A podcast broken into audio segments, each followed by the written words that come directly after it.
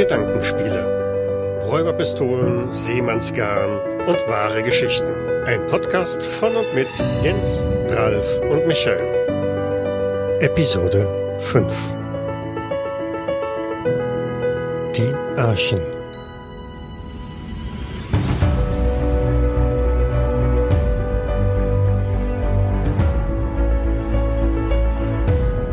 Herzlich willkommen zur fünften Folge von Gedankenspiele. Mein Name ist Jens und ich begrüße meine Mitpodcaster, den Ralf. Hallo. Und den Michael. Hallo. In unserer heutigen Folge geht es tatsächlich um eine Sache, ähm, die ganz aktuell euch heute vielleicht tatsächlich begegnet ist, also euer Leben beeinflusst hat. Und zwar je nachdem, wann ihr diese Folge hört oder ihr beide, äh, bei euch weiß ich, dass es am Abend ist, vielleicht beim Frühstück, beim Mittag oder beim Abendessen. Ein so kurzes Zeitintervall. Okay. Ja. Dann genau. kann es nicht die TARDIS sein, die jetzt angekommen ist. Nee, nicht ganz. Ähm, ich, ich, ich fange am, ich fang am besten mal ganz von vorne an. Ähm, ihr kennt alle die biblische Geschichte von der Arche eines äh, gewissen Noah, die er auf Wunsch seines besten unsichtbaren Freundes Jahwe gebaut hat. Und Ziel dieser Aktion war es ja, das Leben auf der Erde vor einer Katastrophe zu schützen, für die der besagte Freund Jahwe wohl nicht ganz unverantwortlich war. Um einen Neuanfang nach dieser Katastrophe möglich zu machen, pferchte Noah von jeder Tierart zwei auf seine Arche.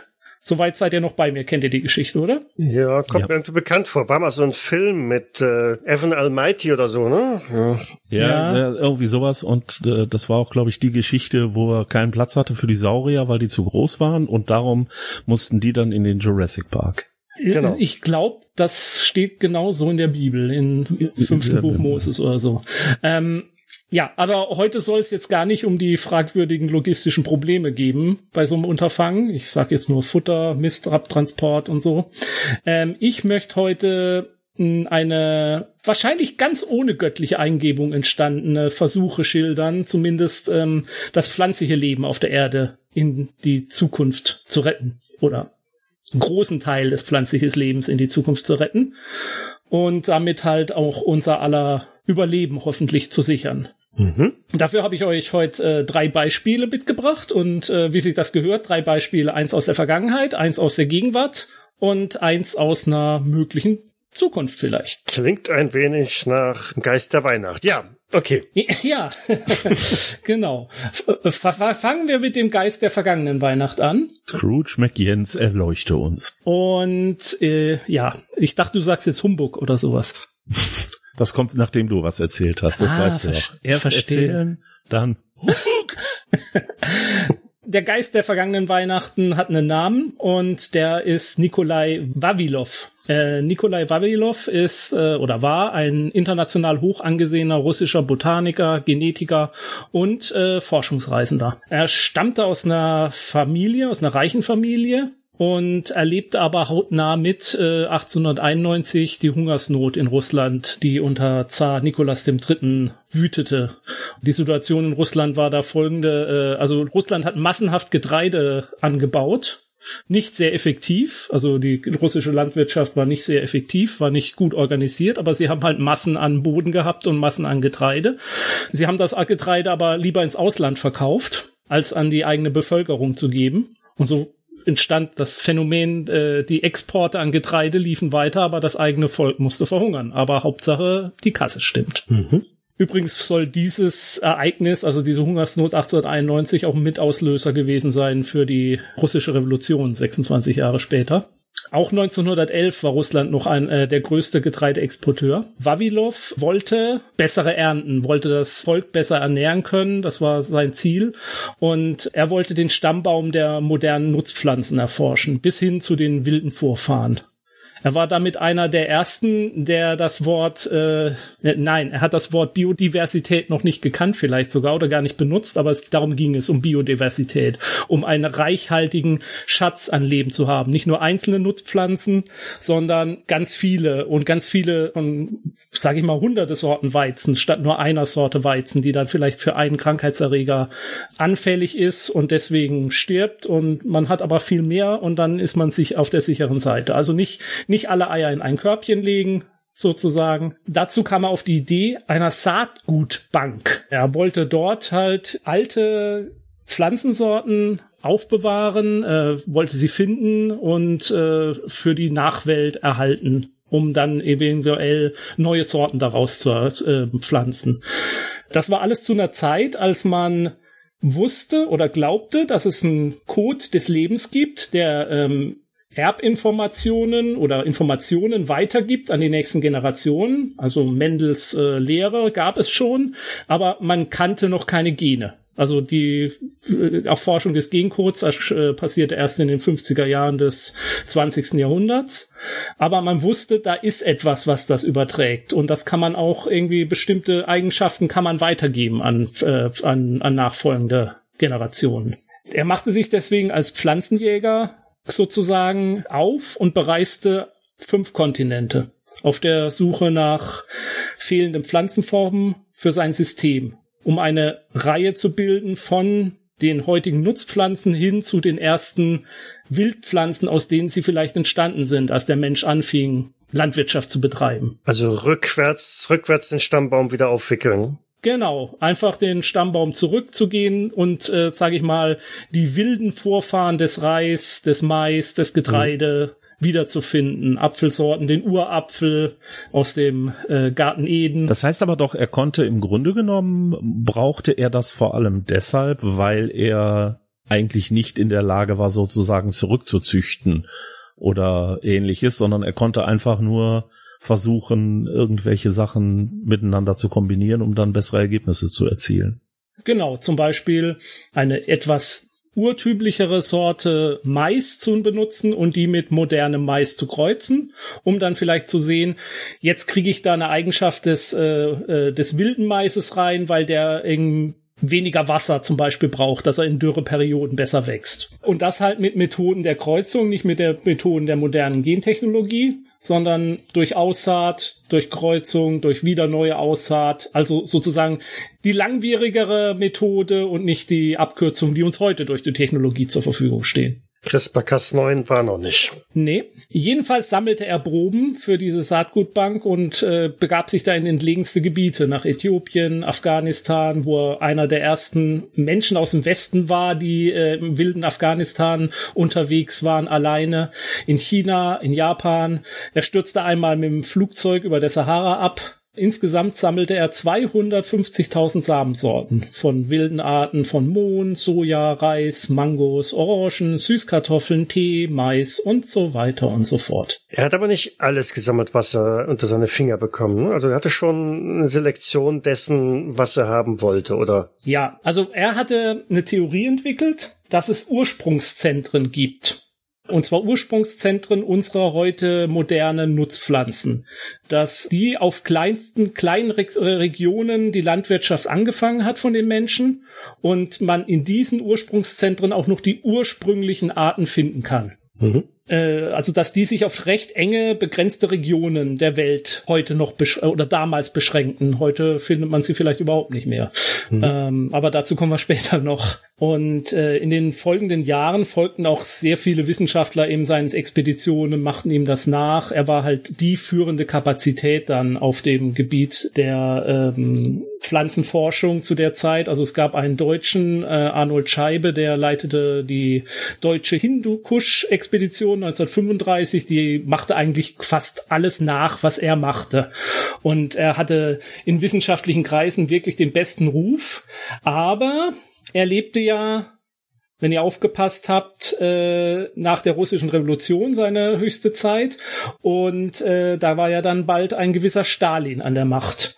Und mit Stalin konnte er so gar nicht. Oder Stalin konnte so gar nicht mit ihm. Es gibt so eine Legende, dass er mal bei einer Sitzung, an der er teilnahm, im Landwirtschaftsministerium oder so, ich weiß gar nicht, wo es genau war, um eine Ecke rumbog, ein bisschen Gedanken versunken war und mit jemandem zusammenprallte. Und alles Papier fliegt ihm auf den Boden und dann schaut er hoch und mit wem war er zusammengeprallt?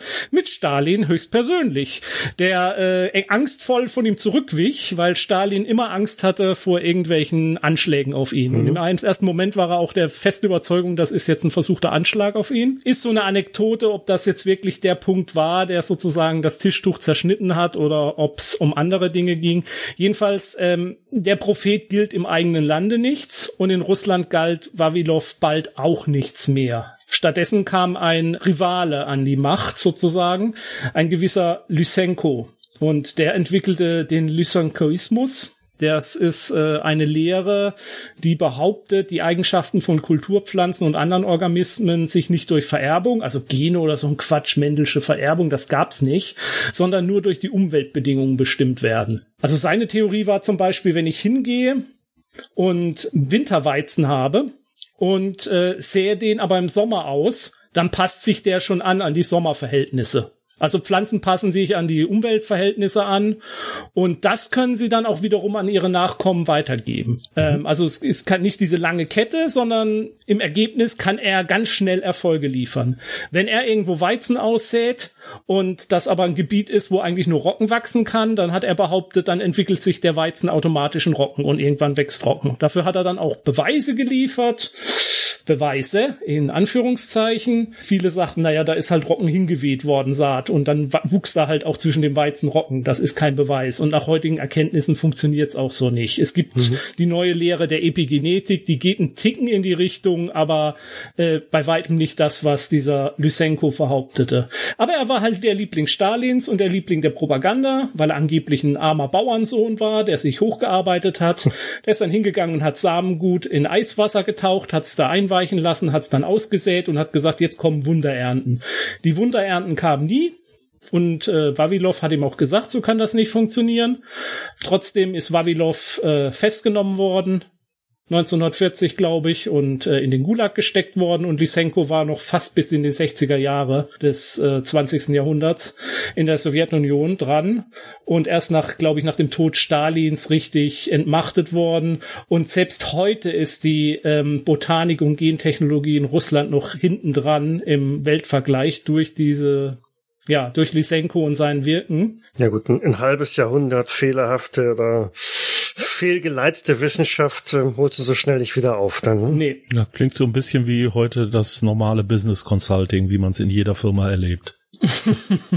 Außer dass vielleicht nicht Stalin dabei ist. Nee, Stalin ist nicht dabei, aber ansonsten, es werden dir Wunder versprochen und wenn ja. ein Experte dabei ist, hört man nicht auf ihn. Das ist eigentlich das Normale. Ja, es ist, äh, Genau. Also es, es löst, dieses ganze Konzept löst in der Landwirtschaft Missernten und Hungersnöte aus und das waren dann aber immer nur Sabotageakte des, äh, des Klassenfeindes. Äh, das konnte nicht sein, dass man selbst falsch lag, ne? Ganz klar. Babilov starb am 26. Januar 1943 im Gefängnis. Aber er hatte was geschaffen, und zwar in St. Petersburg oder damals noch Leningrad, nämlich die in der Pflanzensammlung die er äh, auf seinen eben geschilderten Forschungsreisen zusammengelegt hatte. Und für die hat er einen Grundstock gelegt. Und das ist die älteste Genbank für Pflanzen weltweit. Sind da jetzt richtig Pflanzen oder Saatgut? Äh, Saatgut. Saatgut. Saatgut. Mhm. mhm. Beziehungsweise auch Pflanzen, weil es wird immer wieder ausgesät neu. Komme mhm. ich auch dazu. Das Saatgut ist nicht unbegrenzt haltbar. Es muss immer mhm. mal wieder neu ausgesät werden, damit man wieder das gleiche Saatgut dann wieder einlagern kann. Ja. Während er noch im Gefängnis starb, retteten seine Mitarbeiter die von ihm zusammengetragenen Schätze durch die Notzeit einer Belagerung. Im Zweiten Weltkrieg wurde Leningrad 28 Monate lang belagert von den deutschen Truppen. Es gibt Schätzungen, dass 1,1 Millionen zivile Zivilisten bei der Belagerung starben. Aber der Schatz, der da in Leningrad lag, ich komme noch drauf äh, ich komme gleich noch drauf, was dieser Schatz heute wert ist. Äh, der Schatz, der da in Leningrad lag, interessierte Stalin nicht die Bohne. Das war nicht das Bernsteinzimmer. Nee, da lagen 10.000 Jahre Geschichte der Landwirtschaft. Mhm. Na, äh, Stalin interessierte sich nicht dafür. Der hatte seinen Lysenko und äh, das war alles nichts wert. Aber das Naziregime interessierte sich tatsächlich dafür. Vor Leningrad stand, äh, äh stand schon ein spezielles Sammelkommando der SS bereit das diesen Schatz, sobald Leningrad eingenommen werden sollte, sichern und nach Deutschland bringen sollte. Wawilows Kollegen, die da vor Ort waren und seine Mitarbeiter verteidigten die Tonnen von essbaren Samen gegen Ratten und gegen den eigenen Hunger. Die harten da in diesem Institut aus bei Kälte und die neun Männer und Frauen, die da bis zuletzt waren, starben in der Dunkelheit an ihren Arbeitstischen. An Hunger, an Entbehrung, an Kälte.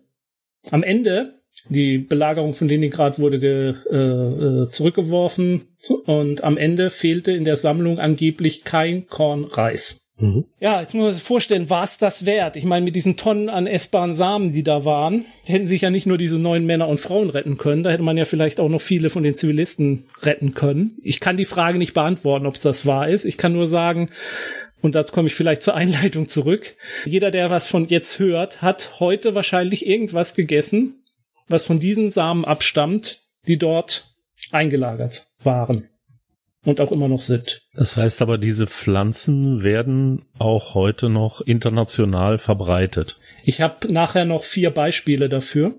Da rausragende Beispiele, es sind nur Beispiele. Also ja, diese Pflanzen, da greift man immer wieder drauf zurück und äh, benutzt die, um neue Sorten zu finden, die resistent sind. Äh, ein Thema, was äh, schrecklich aktuell momentan ist bei Dürrekatastrophen und dergleichen. Die anbaubaren Flächen werden nicht mehr, sondern sie werden weniger hochwertige Anbauflächen. Und die, die wir haben, sind äh, Auswirkungen der Natur, an denen wir wie, wie Java an der Silbenflut nicht ganz unschuldig zu sein scheinen, mhm. ähm, beeinflusst. Und wir brauchen Pflanzen, die widerstandsfähig sind, um unser Überleben zu sichern. Ja, die, die Sorten und Arten sind halt so getrimmt auf Produktion, auf möglichst große Früchte und so weiter, aber die Widerstandskraft gegen alle möglichen Sachen äh, hat man damit eingebüßt. Ne?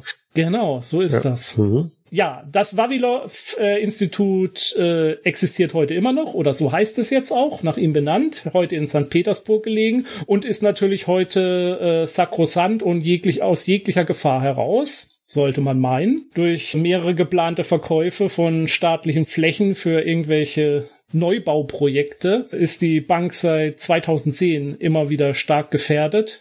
Es ist nicht nur dieses Gebäude, das ist ähm, das Gebäude ist, war mal früher 1917 noch die Privatbibliothek des Landwirtschaftsministeriums im zaristischen Russland.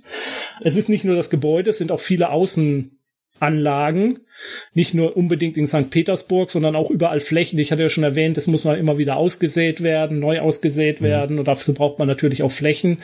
Diese Flächen sind immer wieder Begehrlichkeiten von irgendwelchen Immobilieninvestoren, Haien ausgesetzt und vielleicht auch dem ein oder anderen Polittreibenden, äh, der sich da gerne bereit erklärt, Flächen zu verkaufen. Hast du, hast du eine Vorstellung über die Dimension, wie viele Samen von irgendeiner Sorte Getreide oder so liegen da? Das müssen ja, ich meine, also so ein, so ein Feld zu bestellen, da geht ja schon einige hunderte Kilo Saatgut bei drauf, ne? Ja, also das also ist jetzt nicht nur ein, eine Urne voll mit, mit irgendwelchen ähm, ja.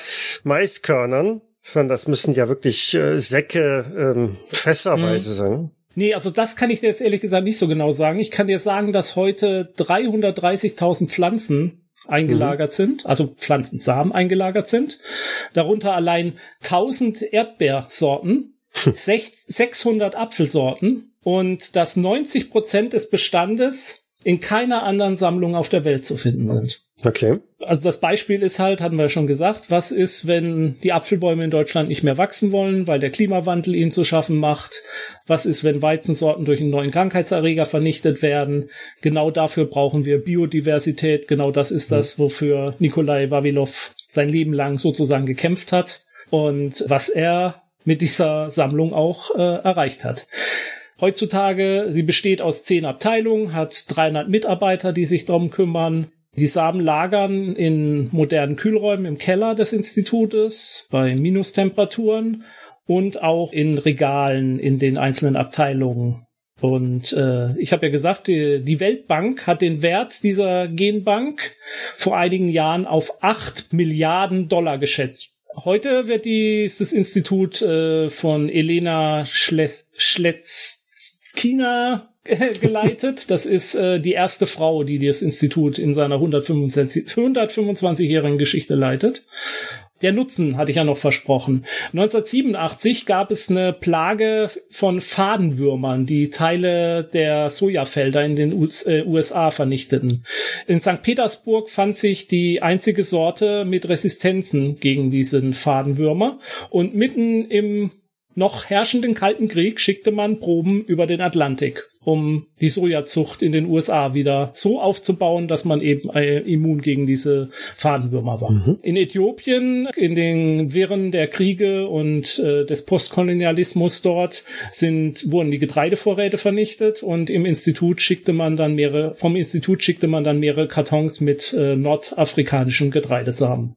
Und vielleicht ein kleines, nicht so wichtiges Beispiel. 2006 äh, mocht, wollte man in der Schwäbischen Alb die sogenannte Alblinse wieder anbauen. Das war eine besondere Linsensorte, die es da gab. Man fand sie aber nirgendwo, außer dann wo? Im Vavilov-Institut und konnte so diese Linsensorte wieder anpflanzen, die man heute, glaube ich, in einigen Reformhäusern und dergleichen wieder kaufen kann. Soweit äh, zur Geschichte aus der Vergangenheit. Jetzt muss der Ralf kommen mit deinem Mumpitz, ne? Ja, ja ich nehme das mal einfach so hin. Ich lass das mal so stehen. Okay, er ist noch nicht bekehrt, da muss der Geist der, der gegenwärtigen Weihnacht erscheinen. Mhm. Ich finde das, ich muss bloß auch nochmal auf deine Frage zurückkommen, weil ich versuche das gerade irgendwo mal so im Kopf mir auszumalen. Da sind 300.000 verschiedene Saatgüter. Und ich kann ja nicht einfach nur, äh, ich sag mal, ein Marmeladenglas voll damit haben, sondern ich muss ja tatsächlich mehr haben. Das muss ja eine riesige Sammlung sein. Ja. Das muss ja also, unglaublich viel Platz wegnehmen. Mhm. Ich bin mir nicht sicher, ob es wirklich so viel ist oder ob es tatsächlich so ist. Die sehen das dann aus, was sie haben, ernten, dass das nicht so schnell geht, dass das vielleicht auch zwei, drei Jahre dauern kann, bis die dann diese Mengen liefern können. Darüber habe ich jetzt nichts gelesen. Zum Beispiel diese Sache mit den Getreide, mit den Kartons mit Getreide nach Afrika geschickt, nach Äthiopien das kann sich ja auch über vier, fünf Jahre gestreckt haben, bis sie diese Kartons losgeschickt haben. Also ich glaube nicht, dass es so riesige Tonnen sind, die da lagern. Das geht einfach, glaube ich, logistisch nicht. Aber wenn das so wirklich gefährdet ist, warum lässt man das nicht, ich sag jetzt mal, auswandern oder versucht irgendwo anders eine andere Welt, eine, eine andere Sammlung aufzubauen? Ja, kommen wir gleich zu, zu anderen Sammlungen. Als aber, ob ich's gewusst hätte, ne? aber äh, die Sammlung an sich ist natürlich einmalig und auch nicht zu ersetzen durch andere Sammlungen so einfach. Und ich denke, naja, auf der einen Seite gibt es Kräfte, die, die, die den Wert vielleicht nicht zu schätzen wissen, äh, aus äh, kurzfristiger Profitgier. Auf der anderen Seite wird es sicherlich genauso auch Kräfte in Russland geben, die sagen, das ist schützenswert und das müssen wir im Land halten. Das ist ein eigener Schatz von uns. Das ist ein Schatz des russischen Volkes, der bewahrt werden muss. Die, die historische Entwicklung ist ja eine ganz andere, ne? weil der Aufbau dieser Sammlung war ja nicht dafür gedacht, irgendwann mal anderen Ländern im Rahmen von Katastrophen irgendwie helfen zu können, sondern es war ja mehr wissenschaftlicher Natur, Experimente, Kreuzungen, Rückentwicklung und so weiter. Das, was jetzt dann unter anderem daraus geschieht, wie zum Beispiel schicken halt ein paar Pakete mit Sojabohnen in die USA, damit die da nicht verhungern, äh, sind, sind Seiteneffekte, die sich jetzt heutzutage mit draus ergeben halten. Ich glaube schon, dass Wavilov ähm, das so auch im Sinn hatte. Also äh, es ging ihm ja schon darum, den Hunger auch zu bekämpfen. Also er hatte ja diese Hungersnöte erlebt. Er wollte schon, mhm. ja, für Russland eine moderne Agrarwirtschaft finden, die das Volk auch ernähren kann.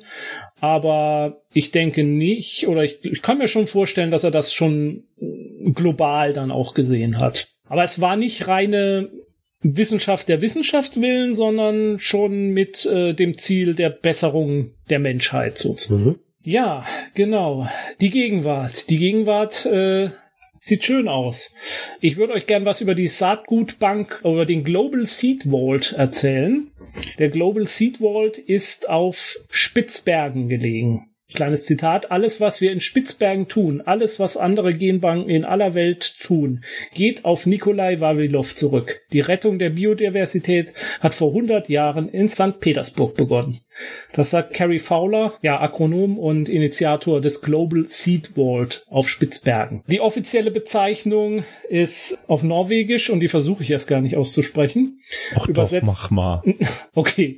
Ähm, Globalt Sikkerhetsfellef for Fröpas Falvart. Und irgendwo hat sich einer unserer norwegischen Zuhörer gerade erschossen.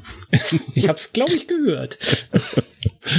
ähm, der weltweiter Saatguttresor auf Svalbard ist tatsächlich richtig und im richtigen Sinne eine Bank. Dort können Institute wie zum Beispiel das Vavilov-Institut, sagen, wir wollen jetzt bestimmte Teile unseres äh, Saatgutes auslagern, wollen die in ein Schließfach legen. Und der Global Seed Vault ist so ein Schließfach. Was da eingelagert wird, gehört den Ländern, die es einlagern. Die Gegebenheit, Gelegenheit ist auf Spitzbergen, ist äh, wie gesagt eine Inselgruppe, die zu Norwegen gehört und ist die ist so groß wie Belgien und die Schweiz ungefähr zusammen und äh, knapp einen Kilometer von der Hauptstadt weggelegen. Das, die Hauptstadt heißt Longyearbyen und hat circa 2500 Einwohner, findet man diese Schatzkammer. Wenn man die sieht, sieht sie aus wie, ja, wie soll ich das beschreiben? Fast so ein bisschen wie der Monolith aus 2001. Äh, von außen ist nur so ein betonierter, schmaler Eingang sichtbar, mhm. der in den schneebedeckten Berg gewachsen zu sein scheint. Und wenn man dann durch diesen Eingang reingeht, findet man da halt einen 120 Meter langen röhrenartige Eingangsbereich, der hinunterführt zu den Kühlanlagen. Ich glaube, das ist auch ein altes Bergwerk oder so, ne? Das genau, früher hat man da Kohlebergbau betrieben. Ja. Äh, der wurde aber schon vor einiger Zeit aufgegeben. Mhm. Dementsprechend äh, hatte man die Anlagen dort, ganz genau. Verantwortlich für das Projekt äh, ist der Global Crop Diversity Trust, eine, wie soll ich das, Welttreuhandfonds für Kulturpflanzenvielfalt. Es ist eine unabhängige internationale Organisation mit Sitz in Bonn. Und ihr Ziel ist es eben, die Vielfalt, Vielfalt an Saatgut zu bewahren und verfügbar zu halten, um die Ernährung der Weltbevölkerung sicherzustellen. Dreimal im Jahr werden die Samen angeliefert und verschwinden dann in diesem Stollen. Der äh, Hauptlagerraum ist 10 mal 27 Meter groß und bietet Lagerraum für 4,5 Millionen verschiedene Arten von Kulturpflanzen. Am 26. Februar 2018 wurde die 1 Millionen Marke angesammelter Samenproben erreicht. Und wer gehört zu den Nutzern? 217 Länder haben da ihre Saatgutproben eingelagert. Das ist eine stattliche Anzahl, ja. Ja, wenn man das vergleicht, die Vereinten Nationen haben 193 Mitglieder. Mhm. Und die Weltfußballverband FIFA hat 209 Mitglieder. Zu den Ach Staaten, so, die, die haben da alle ihren Rasensamen eingelagert. ah, ja, genau. ähm, Wenn du also den WM-Rasen von 2006 noch haben möchtest oder so, dann ja, kannst du ja. da das, ah, jetzt wird's klar. Genau. Mhm. Ähm, selbst Staaten, wie, die es nicht mehr gibt, wie zum Beispiel die Sowjetunion, die DDR oder Jugoslawien, haben das eingelagert. Da. Also beziehungsweise jetzt gehören die Einlagerungen den Nachfolgestaaten. Mhm. Das Saatgut wird dort bei minus 18 Grad Celsius gekühlt. Und sollte das Kühlsystem einmal ausfallen, sorgt der Permafrostboden dafür, dass die Temperatur nie über minus 3,5 ansteigt. Äh, so jedenfalls geplant. Kommen wir gleich. Genau, noch. das war die Theorie. Ne? Ich glaube, der Klimawandel, der bereitet denen gerade ganz äh, ordentlich Probleme. So hatte ich zumindest irgendwo gelesen, dass die Durchschnittstemperaturen da doch langsam ansteigen. Ja. Und man da auch teilweise schon Wassereinbrüche hat im, genau. in den oberen Sektoren. So ist es. Es gab 2017 Schmelzwassereinbruch. Der hat nur den Eingangsbereich äh, erreicht, also nicht den an sich den Lagerraum. Mhm. Aber ja, die Besorgnis ist groß, dass durch die Erwärmung das nicht so gesichert ist, wie man es ursprünglich dachte. Eigentlich ist der Ort perfekt dafür. Er liegt äh, 130 Meter über dem Meeresspiegel, hat stabiles Feuchtigkeitsniveau eigentlich. Ganzjährig gekühlt. Mhm. Also eigentlich ist der Ort sehr gut ausgesucht, aber ob das auf lange Sicht tatsächlich so bleiben wird, ist eine andere Frage. Mhm. Äh, Samen würden bei den Temperaturen schätzungsweise so ähm, 55 Jahre, das sind äh, was, was war das Beispiel? 55 Jahre für Sonnenblumen und äh, Erbsensamen angeblich 10.000 Jahre haltbar bleiben. Mhm. Heißt, äh, müssten dann gealterte Samen irgendwann mal wieder ausgetauscht werden. Es gab tatsächlich schon einmal eine richtige Abhebung von der Bank wieder. Und zwar durch den Bürgerkrieg. Das in Syrien beheimatete internationale Center for Agriculture and Research in Dry Areas wurde durch den syrischen Bürgerkrieg völlig zerstört. Teile der Proben, die dort gelagert waren, sind aber in Spitzbergen eingelagert gewesen. 2015 hat eben das Institut deswegen seine Proben wieder abgehoben und hat sie in sein neues Hauptquartier in Beirut verlegt. Dort äh, haben die Wissenschaftler dann die Proben teilweise an Neuaussaat gemacht im Herbst 2015 und dann die äh, neu ausgesäten Saat dann von, von, von Gerste, Weizen und Kichererbsen 2017 äh, quasi die Samen wieder zurück eingelagert. Also das war sozusagen der erste Anwendungsfall für diesen Saatgutdressur, wo er sich in der Praxis auch bewiesen hat. Interessant finde ich noch, das Saatgut wird in Boxen eingeliefert und in dieses Saatgut guckt auch keiner rein. Also, ob was da jetzt wirklich drin liegt. Also das Bernsteinzimmer könnte auch da liegen, ja? Ja, also ich glaube, es wird auf radioaktive Strahlung untersucht. Mhm. Aber ansonsten werden die Boxen verschlossen, dann eben eingelagert. Das heißt, Nordkorea schickt zum Beispiel immer rote Holzkisten, Nigeria und Mexiko graue Kunststoffboxen, Deutschland bevorzugt grüne Boxen natürlich. Und äh, da in diesen Regalen stehen dann diese Boxen nebeneinander. Da stehen auch die Box von Nordkorea und Südkorea nebeneinander. Kann man sich vielleicht mal merken für nachher noch, wenn man irgendwelche Ideen hat, was man daraus machen könnte. Aber es gibt keine Zinsen, ne? Nee, es gibt keine es ist Zinsen auf die Schweizer Nummernkonto genau. quasi, aber äh, ohne, ja. ohne Zinsen. Genau. Betrieben wird er nee, von wem betrieben wurde, hatte ja schon gesagt. Also hauptsächlich finanziert, glaube ich, durch den norwegischen und äh, tatsächlich durch den deutschen Staat. Die sind mit die Hauptfinanzierer dieser ganzen Geschichte. Und na, also nach diesem Schmelzwassereinbruch 2017 hat man die Anlage auch nochmal noch mal renoviert, baulich verbessert für 20 Millionen Euro. Wofür hat man den Samenbunker eben geschaffen? Der Anwendungsfall ist da, aber ob der Samenbunker jetzt auch das erfüllt, dass er in der ferner Zeit, äh, in tausend Jahren möglich macht, vielleicht, dass sich eine Zivilisation mit diesem, mit diesem Schatz wieder auferbaut. Das ist so die Frage, weil ähm, in der Bank selbst findet sich nirgendwo irgendeine Benutzerordnung oder eine Gebrauchsanleitung für die Kunststoffboxen voller Samen. Da sind äh, Labels drauf, äh, Barcodes oder dergleichen mehr. Also mhm. ob man die in tausend Jahren noch lesen kann. Und dann muss man natürlich ja, wer weiß denn von diesem geheimen Schatzort noch, wenn es zu einer Katastrophe kommt? Unsere Hörer und Hörerinnen selbstverständlich ja, jetzt. Unsere Hörerinnen und Hörer. und dann dahin finden und diesen äh, aus dem Berg herausragenden Beton finden und sich sagen, ist, was ist das? Ist das sind das die Außerirdischen oder ist das was, was wir vielleicht erfolgreich nutzen können? Ja, mhm. wenn es denn den Klimawandel dort überhaupt übersteht. Ja, sonst wird Spitzbergen auf einmal eine grüne Insel, da wächst alles. Ne? alles dicht aneinander gedrängt, ja. Ja, ich finde das ganz interessant, dass wir jetzt den zweiten Ort haben, wo wir eine, ein Samendepot haben.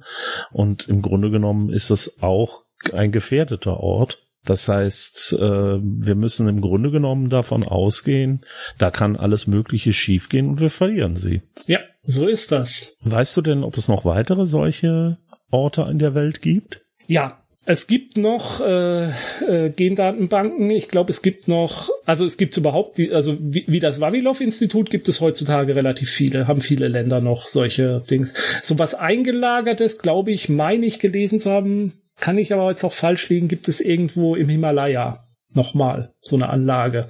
Die ist aber bei weitem nicht so groß und äh, gut geschützt wie die in Spitzbergen. Und wahrscheinlich auch nicht so einfach zu erreichen. Nee, und auch ähm, von, von einem, ich, ich, ich sage jetzt mal, ich, ich meine, es war Pakistan, dass sie von Pakistan betrieben wird, aber das habe ich jetzt ehrlich gesagt nicht mehr so ganz in Erinnerung.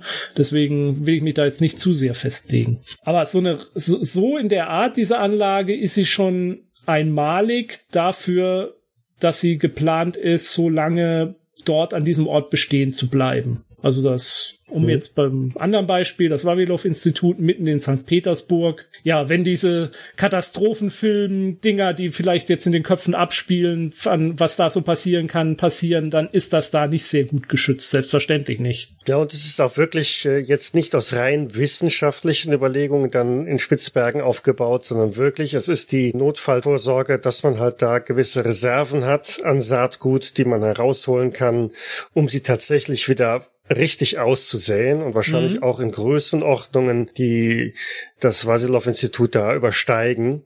Ähm, da muss man also jetzt erstmal ein paar Generationen warten, bis man aus drei Kisten wieder äh, einen Acker voll Getreide hat, sondern da steckt wahrscheinlich ein bisschen mehr drin. Es ist eine Sicherungskopie. Gut. Dann komme ich in die Zukunft und die Frage, ist eben, ist das sicher genug oder gibt's vielleicht noch einen sichereren Ort? Und da gab's jetzt vor gar nicht so kurzer Zeit mal äh, eine Studie drüber, ob man denn so eine DNA-Datenbank auf dem Mond erschaffen könnte. Also der Vorschlag ist, auf dem Mond die DNA aller bekannten Spezies, also nicht nur Pflanzen, sondern Tiere, Menschen, Sensation, äh, zu deponieren für den Fall eines globalen Supergaus. Die Klimakatastrophe könnte ja zum Beispiel da jetzt nicht so direkt Auswirkungen haben. Ja, aber vielleicht, äh, ja, also die, die, die Katastrophen, die man sich so ausmalt, ist der Ausbruch eines Supervulkans, mhm. der die Atmosphäre verdunkelt und so einer äh, ein globaler Atomkrieg, Einschlag eines Asteroiden, ja, oder eben ungebremste Dürren bei einem Klimawandel sind auch so, werden auch so genannt in der Studie. Überlegung ist halt tatsächlich die DNA, Samen und Eier aller 6,7 Millionen bekannten irdischen Spezies auf dem Mond zu deponieren. Das ist mal eine Herausforderung. Ja, eine Sicherheitskopie auf einer externen Festplatte. Äh, Zitat, also damit wir ein Backup haben, falls irgendwas schief läuft. Der Mond als Standort hätte den Vorteil, dass er eben vor diesen irdischen Katastrophen sicher ist und unberührt bleibt. Und dass er aber trotzdem innerhalb von vier Tagen zu erreichen ist, wenn man denn auch ein funktionierendes Weltraumprogramm hat. Aber äh, noch, noch mal äh, zum Konkretisieren. Es geht jetzt nicht nur um Pflanzensaatgut Nein. oder Pflanzen-DNA, sondern tatsächlich auch die, die Fauna, ne? Also Flora genau. und Fauna. So ist es. Ähm, okay. Hm? Das ist sowieso eine Sache, die ich mich gefragt habe eben schon. Warum gibt es nicht so etwas auch für Tierarten? Weil ich denke jetzt zum Beispiel daran, dass man ja immer wieder bestimmte Arten oder Subarten von Tieren hat, die aussterben. Und auf die Art und Weise könnte man da eben wenigstens eine Chance haben, die irgendwann wieder zurückzuholen. Ähm, ich glaube, das Hauptproblem ist tatsächlich, dass die Lagerung bei Tier-DNA sehr viel schwieriger ist, was den Verfallszeitraum verbringt. Und dass wir tatsächlich langsam vielleicht jetzt die Möglichkeit haben, dann irgendwann mal ausgestorbene Arten wieder zu züchten. Aber dass das ja auch heute noch ein bisschen Zukunftsmusik ist. Natürlich wäre es wünschenswert, schon jetzt gefährdete Arten sozusagen aufzubewahren, die DNA. Ich glaube, das wird auch schon gemacht, aber nicht in diesem großen globalen Ausmaß, wie die äh, wie dieser äh, äh, auf Spitzbergen zum Beispiel, sondern halt in einzelnen Instituten überall. Aber ich glaube, es liegt einfach daran, die Technik ist auch noch nicht so weit, dass mhm. man das vielversprechend umsetzen kann. In unseren mhm. Science-Fiction-Geschichten ist das alles natürlich schon alle äh, schon schon locker möglich. Die Realität ist noch nicht ganz so weit. Steven Spielberg konnte das schon vor 25 Jahren. Ja. ja. Aber es ist schon ein Unterschied, ob du ein Samenkorn, das darauf ausgelegt ist, ja. im Zweifelsfall vielleicht sogar ein paar Jahre äh, diese DNA in sich zu tragen und äh, zu überdauern, zu überstehen, oder die die DNA pur. Und da muss man auch sagen, dass tatsächlich die tierische, äh, menschliche DNA deutlich komplexer und äh, umfangreicher ist als das, was in, in pflanzlichen Saatgut mit drin steckt. Mhm. Und ähm, nur die DNA selber ohne schützende Umgebung drumherum ist höchst anfällig für, für alle möglichen Einflüsse. Also ich das letzte, was ich zu dem Thema gelesen habe, war, dass es tatsächlich nicht unrealistisch erscheint, dass man irgendwann mal ein Mammut wieder züchten könnte. Hm. Aber die Idee, dass man Dinosaurier aus Blut, was man in einer Mücke, die in Bernstein eingelagert wurde, findet, diese Zeiträume übersteht DNA nicht als Molekül zersetzte sich da vorher. Aber das ist ja auch jetzt nur eine Momentaufnahme. Vielleicht ist man in 100 Jahren viel weiter, baut das äh, die DNA am, äh, am, am, am Computer, klickt die mit Bausteinen zusammen und hat das fertig. Mag es alles sein. Wir sind einfach noch nicht so weit. Genau, steckt das dann irgendwann in einen DNA 3D-Drucker, der dann halt einfach äh, dann so einen DNA-Strang wieder rekombiniert genau. aus den Daten. Aber ja, wir sind in den ersten Schritten da unterwegs. Stichwort CRISPR-Cas9 hat man ja schon gesagt, diese genau. Genschere, mit der man schon gewisse Sachen machen kann. Aber ja. das ist noch alles in einem so fortschrittliches für uns ist, nach wie vor extrem frühen Stadium. Hm. Nein, also gerade so eine Technologie wie CRISPR-Cas, die wird uns noch, äh, die ist momentan so revolutionär und wirft die ganze äh, Genetik, äh, Gentechnologie über den Haufen. Da wird es noch einiges geben, was uns auch mhm. überraschen wird, wie schnell es vielleicht dann doch bestimmte Sachen geben. Aber genauso gut wird es bestimmte Sachen geben, die werden wahrscheinlich nie funktionieren. Ja, aber dann, da wären wir tatsächlich dann schon ganz weit in der Zukunft, wo man sagt, wir lagern tatsächlich nicht mehr die DNA an für sich ein, sondern nur noch die Bauanleitung dafür. Ja. Von den äh, vier Aminosäuren, die man da benötigt, ne? Waren doch genau. Aminosäuren, ja, genau. Ja. Ähm, ja, wer weiß es noch? Äh, Guanin, Cytosin, Thymin und Acel? Adenosin. Adenosin, ja. Irgendwas muss vom Gymnasium auch hängen geblieben sein. Aber das, das wäre ja auch noch einfach zu sagen, so, wir legen jetzt hier einfach nur festplattenmäßig oder stapelweise mhm. ähm, Ausdruck oder wie auch immer dann ein. Das ist es nicht. Was, was wollten oder wie wollten die das denn auf dem Mond unterbringen? ja, äh, die haben ausgerechnet, es werden würden angeblich 250 Raketenstarts notwendig sein, um die erforderliche Menge an pflanzlichem und tierischem Material auf den Mond zu bringen. Das wird Elon Musk hinkriegen, okay. Ja. Dazu kämen etwa 50 Transportflüge für die erforderliche Baumaterial. Und die Pläne sehen vor, dass sogenannte Lava-Tubes, also Röhren aus erkalteter Lava, die es auf dem Mond gibt, die sozusagen so Höhlensysteme bilden, dass man die nutzen könnte. Denn in denen wäre man eben halt auch sicher vor zerstörerischer Sonnenstrahlung, und äh, hätte das gut und äh, aufbewahrt. Also solche Lavatubes plant man ja tatsächlich auch äh, für mögliche Wohnorte auf dem Mond, also für mhm. Mondstationen und dergleichen mehr. Würde das dann nur gelagert oder würde müsste man da auch eine Besatzung bei haben, die sozusagen das Ganze dann kontrolliert und äh, wartet oder wie auch immer. Ich glaube, die Überlegung war tatsächlich, dass man das äh, automatisiert. Aber ob man da nicht trotzdem regelmäßige Wartungsflüge hinmachen müsste. Hängt davon ab, welches Land die Ingenieure dafür bereitstellt. Genau. ja. das macht Microsoft mit Windows. Ähm, also der, der Strom für die Kühlung soll dann eben über Photovoltaikanlagen auf der Mondoberfläche gebracht werden. Und das Material, organische Material müsste nämlich bei minus 180 bis minus 196 Grad Celsius gelagert werden. Gesamtkosten schätzen sie auf 100 Milliarden Dollar. Und das müsste natürlich dann, wäre nur realistisch, wenn das eine internationale Organisation oder eine internationale Zusammenarbeit liefert. Die Forscher rechnen damit, dass die Mondarche innerhalb von drei Jahrzehnten stehen könnte. Lustig dann, im Notfall auch schneller. ähm, die Frage, die sie mir halt stellt, ist, wenn es so einen globalen Super-GAU gibt, gibt es denn tatsächlich dann auch überhaupt noch Menschen, die in der Lage sind, zum Mond zu fliegen, um da was abzuholen? Ja, es gibt ja diese Listen, ne, diese Namenslisten und Ach so, äh, in den ja.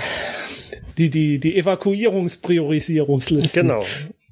Ich, äh, also Ralf und ich sind ja Prio 3, ne? Ja, ist klar. ich meine aber bei der Priorisierung wird andersrum vorgegangen. Ach so. Ja. Ja, ich muss da bloß gerade dran denken, das ist mir jetzt in dem Zusammenhang mit den, ja, ich sag mal, Archen im Weltraum eingefallen. Erinnert sich jemand von euch noch an den Film Lautlos im Weltraum, Silent Running? Ja, äh, ich kenne den Titel, ich habe ihn auch bestimmt gesehen, aber ich brauche gerade die Inhaltsangabe. Das war äh, der Film spielte also äh, irgendwann in der Zukunft, die Erde war zerstört. Und äh, es gab also drei Raumschiffe, die hatten so Pflanzendome überall angebracht und äh, wurden also, ich weiß nicht mehr genau, im Orbit um irgendeinen Planeten, ich glaube äh, Saturn oder sowas, äh, wurden sie dann äh, geparkt und äh, jeder dieser Glasdome hatte also Pflanzen und Tiere an Bord. Mhm. Gab so eine Rumpfbesatzung, die also einfach nur das Schiff versorgte und so kleine Roboter, äh, die sich dann um die Pflanzen und Tiere an sich kümmerten. Mhm. War also so ein sehr, sehr grün angehauchter Film in den frühen 70ern. Mhm. Und das Spannende daran war eben, dass man irgendwann gesagt hat, ach was soll's, das bringt doch eh alles nix. Wir jagen diese Dome jetzt in die Luft. Also sprengen sie vom Schiff ab und lassen sie explodieren. Ah ja, und dann gab's den Helden, der das verhindern will, ne? Oder so? Ganz genau. Ja, doch, jetzt erinnere ich mich auch. Hm? Ja, der hat dann über den Film versucht, eben die Dome an seinem eigenen Schiff noch zu retten, aber natürlich ist ihm das dann auch nicht wirklich gelungen. War Ja. aber auf jeden Fall, war ein schöner Film und fiel mir jetzt gerade nur so ein, wo du Mhm. sagst, das muss eben automatisiert werden, weil Spoiler-Alarm. Der endet halt damit, dass der letzte Dom, der noch existiert, durchs Weltall treibt und äh, der hatte eben auch so eine Photovoltaikanlage oder sowas in der Art. Und äh, der letzte überlebende Roboter, der sorgt dann dafür, dass die Pflanzen der äh, Menschheit überleben. Das war, fand ich damals also total toll, den Film. Mhm. Heute ist das irgendwie bedrückend. Gerade so in dem Zusammenhang. Ja, also den Gefahren, denen man durch diese Projekte begegnen will, die sind real und die sind auch sehr nah an uns dran und in unserem Alltag jetzt momentan, was man in den Nachrichten sieht und liest.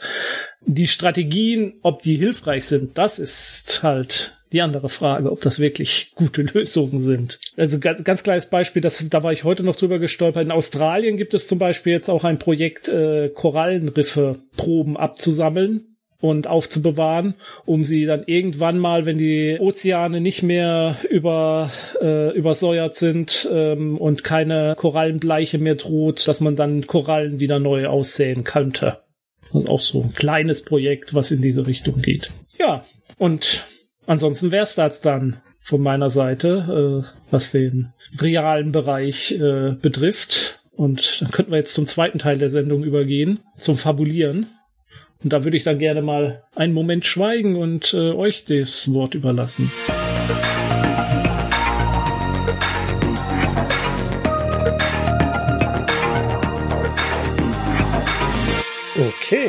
wer fängt an? Gut, fange ich mal an. Das, was mir so am ehesten in den Kopf gekommen ist, ist halt tatsächlich den Ernstfall eintreten zu lassen. Das heißt, es ist zur Katastrophe gekommen und wir müssen jetzt also an eine dieser Gendatenbanken herankommen, um mal ganz platt die Menschheit zu retten.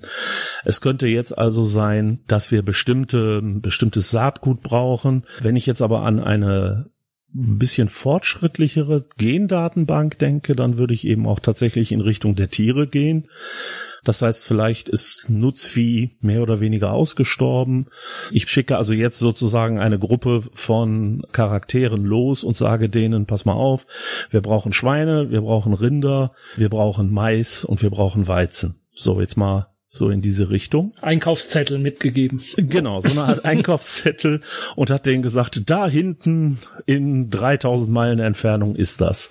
Die Reise an sich könnte man dann so als ganz normale, wie auch immer geartete Endzeit Reise machen. Das heißt, äh, die machen sich also auf den Weg und äh, treffen auf irgendwelche Leute und so weiter. Also da ist noch nicht das eigentliche Abenteuer, was damit zusammenhängt. Mit E-Gitarren auf einem äh, Laster. Ja, genau, und wo Feuer so. raussprüht. Ja, ne, ja. Das Übliche, also was man das- so hat, wenn man durch eine Endzeit fährt. Genau, was man, was man so hat, ne? Oder alternativ auch Zombies, ne? Das geht ja auch immer. Zombies ne? geht immer. Zombies geht immer. Aber wie gesagt, das ist eigentlich gar nicht mal so das Spannende oder das Interessante, weil wir nähern uns jetzt also einfach mal irgendwann dieser genetische Station. Es ist noch nicht so lange her, dass die Leute vergessen haben, was das ist. Das heißt, die wissen durchaus, da hinten in den Bergen oder dort am Boden dieses Sees oder was auch immer befindet sich also so eine Station. Aber sie warnen eben auch, dass äh, diese Station bewacht ist, dass da also beispielsweise irgendwelche Leute sind, die sich da eingenistet haben und äh, die also dann ja letztendlich diese Station in ihre Gewalt gebracht haben. Wenn sich die Charaktere der Sa äh, dann nähern, sehen sie also, dass da wirklich so eine Art kleine Privatarmee ist, die diesen Ort in äh, ihre Gewalt gebracht hat. Aber sie können erstmal nicht herausfinden, wer eigentlich der Anführer ist. Und das ist auch gar nicht mal so relevant, weil das Spannende passiert eigentlich, wenn sie sich wirklich dem eigentlichen Gelände nähern. Weil die äh, Idee, die ich dabei hatte, ist eben, dass jemand diese Samen, diese, dieses genetische Material sich zunutze macht, um dort also Experimente durchzuführen. Das heißt, wir haben einen klassischen verrückten Professor, der also unten in seinem Labor sitzt und äh, dabei ist dort ja, Experimente zu machen, irgendwelche Pflanzen und Tiere miteinander zu kreuzen. Das heißt, wir haben möglicherweise äh, irgendwelche Chimären, also Mischwesen aus verschiedenen genetischen Strukturen. Wir haben vielleicht seltsame Pflanzen, die er da auf dem Gelände ausgesät hat. Du hast ja gesagt, es muss immer auch so ein bisschen Kulturgelände da sein.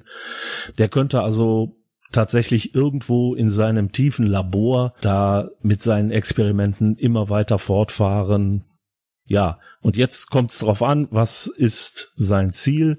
Wenn ich jetzt also so den klassischen Pulp habe, dann äh, versucht er natürlich Supersoldaten zu erschaffen und äh, damit dann die Welt zu erobern oder das, was davon über ist. Es könnte aber eben auch sein, dass er vielleicht tatsächlich das Ansinnen hat, Wesen zu erschaffen, die in dieser Welt existieren können, ohne dass sie eben Probleme haben. Was weiß ich, vielleicht sind sie strahlungsresistent äh, oder sie können zum Beispiel große Dürre aushalten, sie brauchen nicht so viel Wasser oder was auch immer. Das heißt, vielleicht hat er sogar positive Eigenschaften oder Gedanken, mhm. hat sich aber möglicherweise von irgendeinem Warlord ja, wir wissen ja, Gitarre, Feuer und so weiter, hat er sich dann äh, vor den Karren spannen lassen und die Charaktere müssen das eben verhindern. Mhm. Das wäre so der klassische Abenteuerplot. Aber was ich eben auch jetzt sehr spannend fand bei dem, was du gesagt hast, eben, das war eben dieses, man weiß eventuell gar nicht, was irgendwo drin ist. Das heißt, Sie müssten vielleicht auch noch überhaupt herausfinden, ja, da ist ein roter Holzkasten, da ist irgendein EAN-Code drauf, sage ich jetzt mal, so ein Strichcode. Und ja, was ist jetzt da drin? Ist da jetzt das drin, was ich suche? Ist da ganz was anderes drin? Wie kann ich das herausfinden? Kann mir dieser Wissenschaftler vielleicht irgendwie helfen, die KI ans Laufen zu bringen, die das Ganze da eigentlich vollautomatisch äh, eben verwalten soll? Oder hm. wie soll das Ganze passieren?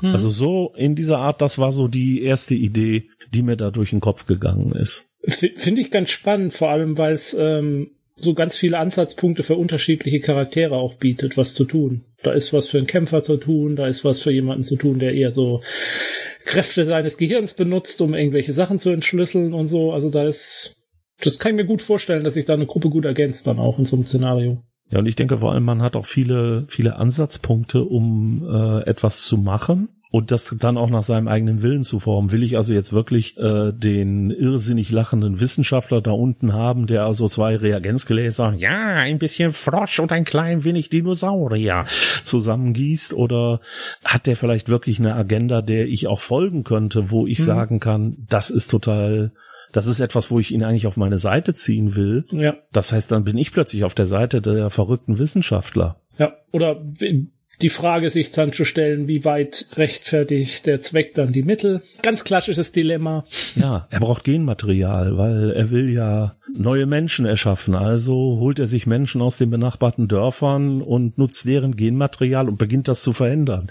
Mhm. Ja, sie müssen dabei leider sterben. Das ist sehr bedauerlich. Aber der Zweck heiligt die Mittel und eines Tages werden wir eine Rasse von Übermenschen schaffen. mhm. Solange sie nicht blond sind, ist ja alles gut. Das kommt ja auch darauf an, wo man das ansiedelt. Ja, klar. Auf Spitzberg. Ja, könnte man, könnte es aber natürlich auch woanders machen. Ja, das ist, klar, natürlich. Das variiert das nämlich auch noch mal, dass ich eben sage, ja, wo habe ich denn jetzt Bock drauf? Ich bin jetzt in meiner Endzeitwelt. Ich war aber noch nie auf dem Meer. Ich muss also zu dieser Insel übersetzen oder ich möchte mal ein Abenteuer in die Berge versetzen. Das heißt, äh, mein Gentresor liegt also in irgendeinem Hochgebirge, weil es da immer kalt ist. Mhm. Ja, und dann muss ich so von unten den Berg vielleicht hochkraxeln. Früher gab es dann natürlich mal eine Seilbahn, aber die ist natürlich lange kaputt und kein Strom mehr und so weiter. Also ja. ich denke, da kann man, das kann man schön variieren und sich dann äh, wirklich für seine eigene Gruppe äh, zurechtlegen, wie man das haben möchte. Ja. Michael sagt gar nichts dazu. Der ist sprachlos. Ja, das ist. Hm, nein, nein, nein, nein. Das ist die stille Begeisterung. Das, das bin ich gewöhnt.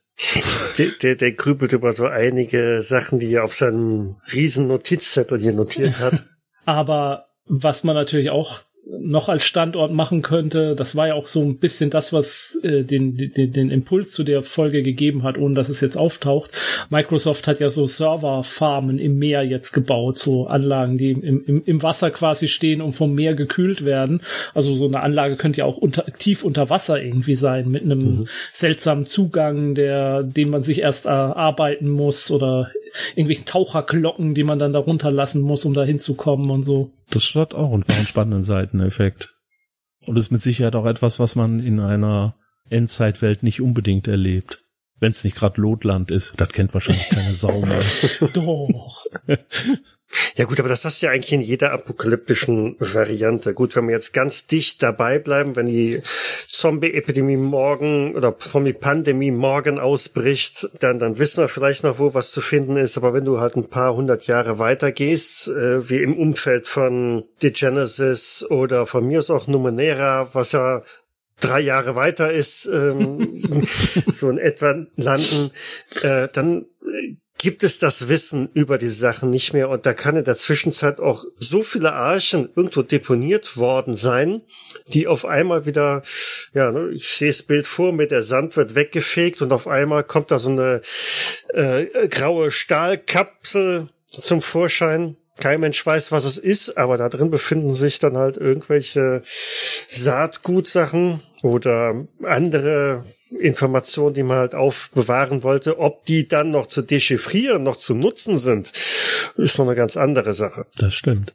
Darum habe ich ja gesagt, ich würde gar nicht mal so weit in die Zukunft gehen, dass man also grob auf jeden Fall noch weiß, es gibt das aus irgendwelchen Aufzeichnungen und dass man eben auch vielleicht noch die Möglichkeit hat, zum Beispiel jetzt auch die äh, Strichcodes auszulesen, wenn man herausfindet, wie der Computer sie verarbeitet oder ähnliches. Mhm. Klar, wenn du im Endeffekt den Planet der Affen hast, ähm, dann hast du eine andere Situation, ja. Dann äh, stehen die Affen davor und verstehen natürlich überhaupt nicht, was sie mit diesen äh, Kisten voller Körner anfangen sollen. Aber sie rascheln ganz schön. Ja, ja. Naja, da hat also jemand ganz viele Musikinstrumente eingelagert. Nee, aber ein bisschen äh, so, so semi-futuristisch gedacht. Ich meine, wir hatten beim letzten Mal ja eigentlich schon das Thema Heist oder so mit drin, aber für mich wäre das jetzt auch so ein Punkt, wo man sagt, okay, im, im Shadowrun-Umfeld zum Beispiel, verschiedene Konzerne haben selber solche Sachen eingelagert und schicken jetzt ihre Runner los, um halt äh, beim jeweils konkurrierenden Konzern oder so das Ding auszuhebeln, äh, auszuplündern oder halt da die neue Saatgutvariante rauszuholen, die irgendwie eingelagert worden sind. Dann hast du dieses klassische Runner-Thema, mhm. dass du halt dann auch beliebig kombinieren kannst, ob dieses Saatgutlager jetzt auf dem Mond ist oder auf Spitzbergen oder tief unten am Meeresgrund. Ähm, da ist natürlich dann alles möglich. Es klickte bei mir vorhin aber so ein bisschen, als der Jens so bei der ersten Story mit ähm, Vavilov, Leningrad, ähm, ein bisschen kam, die, die Belagerung Leningrads und wie dann dieses Lager da geschützt worden ist oder man versucht hat, das zu bewahren. Auch wenn ich selber jetzt nicht unbedingt Fan äh, von, von Nazi-Geschichten und so weiter bin, aber jetzt in Richtung Achtung Cthulhu, dieses Umfeld ein bisschen mit anzusetzen. Hm. Ähm, man versucht, dieses Lager zu beschützen. Es steht der Feind vor den Toren, rückt immer näher und es gibt halt in diesem Saatgut, ja, es gibt wahrscheinlich einen Grund, warum diese SS-Truppe schon Gewehr bei Fuß steht, im wahrsten Sinne des Wortes Wortes, um da etwas rauszuholen.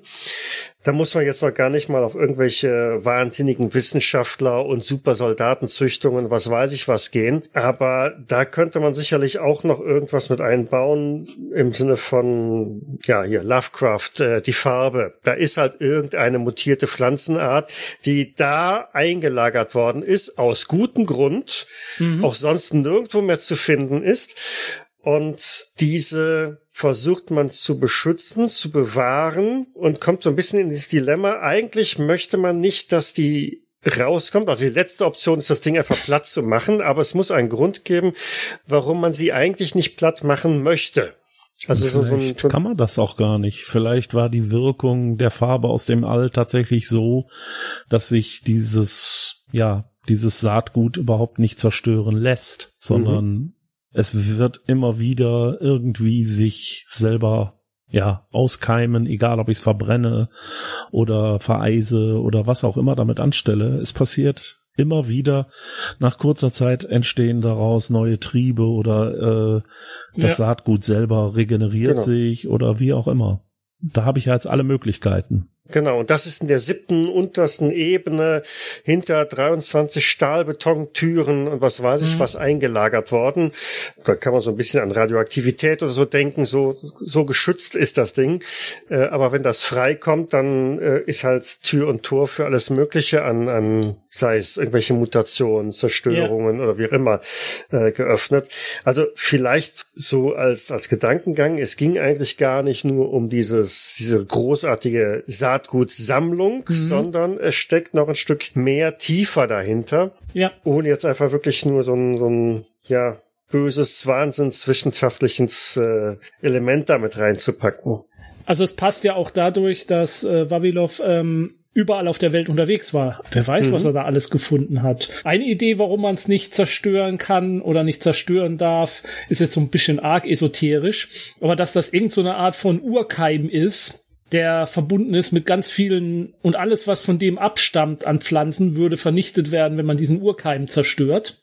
Und äh, deswegen darf man sich gar nicht leisten, den zu zerstören. Auf der anderen Seite, wenn aber die Nazis die in den Händen hätten, könnten sie überall Hungersnöte damit auslösen, indem sie da anfangen, dran rum zu experimentieren. Das ist ein bisschen arg esoterisch. Da könnte man jetzt mhm. irgendwas anfangen mit morphogenetischen Feldern und ein paar äh, pseudowissenschaftliche Begriffe reinschmeißen. Aber ich finde, ja, da kann man was machen. Ja, aber das, genau. Das wird ja eigentlich auch so ein bisschen zu der Forschung von Vavilov passen. Es ist ihm tatsächlich gelungen, den Stammbaum rückzuentwickeln entwickeln bis wirklich zum absoluten Urkorn. Ja dem, ja, dem, dem, dem, dem ersten Pflanzensamen quasi, den es gab. Und daraus kannst du alles halt weiter oder wieder neu entwickeln.